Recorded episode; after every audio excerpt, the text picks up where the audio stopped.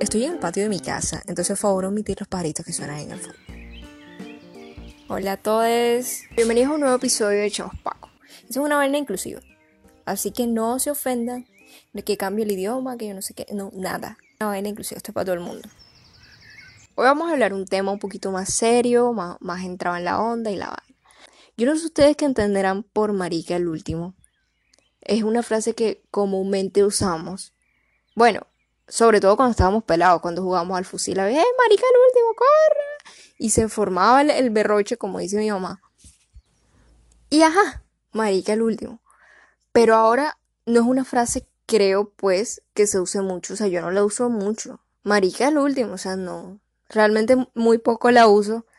Pero hace poco la escuché y dije, y esa frase tiene un trasfondo raro. O sea, es como si todo el tiempo te, te estuviera obligando a que tienes que estar en la carrera.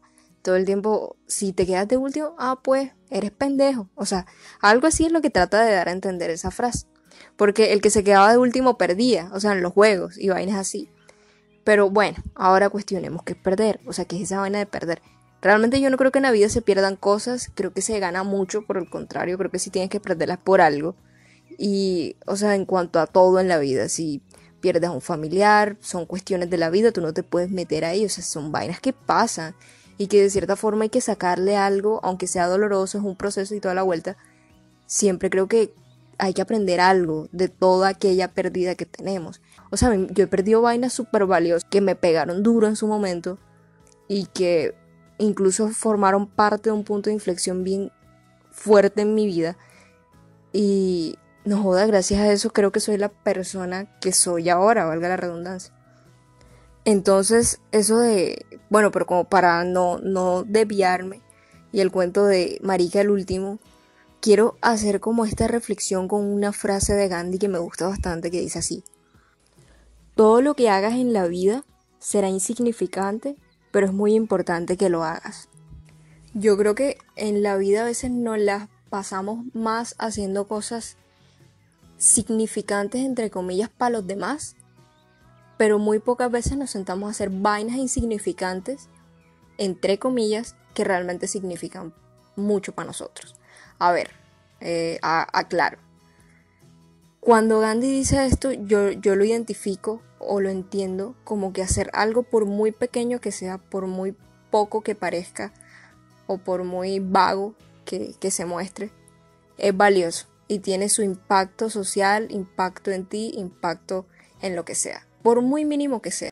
De hecho, el inicio de este podcast, el origen de esta vaina, lo puedo definir justo en esa frase de Gandhi.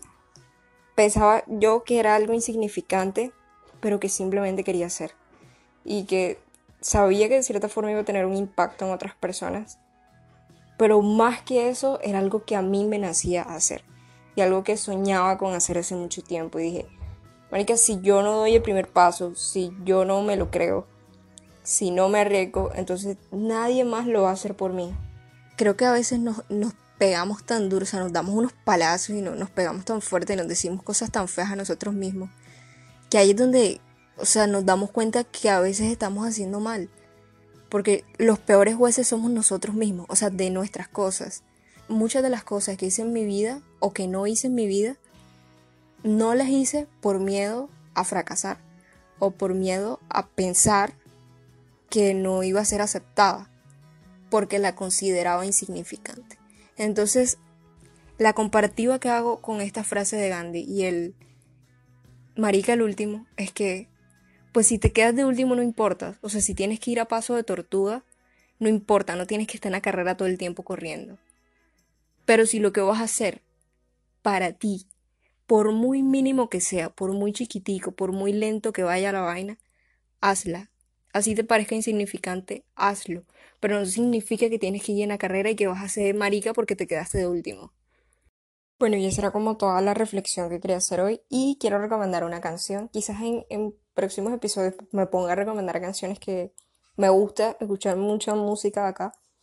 Y hay una, hay una agrupación cartagenera, se llama Caribe Funk y me encanta esta canción que se llama El Caminito. Dice más o menos así.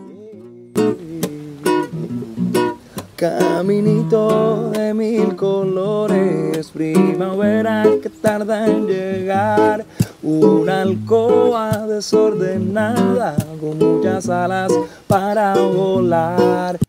Esa frase de entrada me lleva a muchos lugares de mi mente, espaciales, o sea, de todo. O sea, me encanta, me encanta mucho esta canción y, y creo que pega con el tema que estamos hablando y sería bacano que escucharan toda la canción porque la letra es profunda, la letra tiene su interpretación, no voy a hacer más spoiler, pero más o menos trata de, de que puedes esperar, o sea, no tienes que ir como en la carrera, no tienes que ir volando, solo tienes que priorizar esas cosas que a ti te hacen bien, que ya lo demás todo vendrá, lo demás todo llega solo.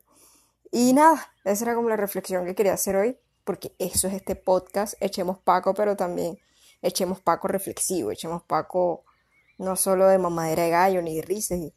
Y, sí, podemos reírnos y podemos recuperar un poquito de todo lo que es nuestra región y nuestro acento y, nuestras cosas. Pero algo que también me parece súper bonito es compartir todas esas experiencias emocionales, internas o de crecimiento personal que tengo con todos ustedes y que de alguna forma le pueda ayudar. Déjala que corra que la música te lleva. Déjala que corra que la música te lleva. Déjala que corra que la música te lleva. Déjala que corra que la música te lleva. Déjala que corra que la música te lleva.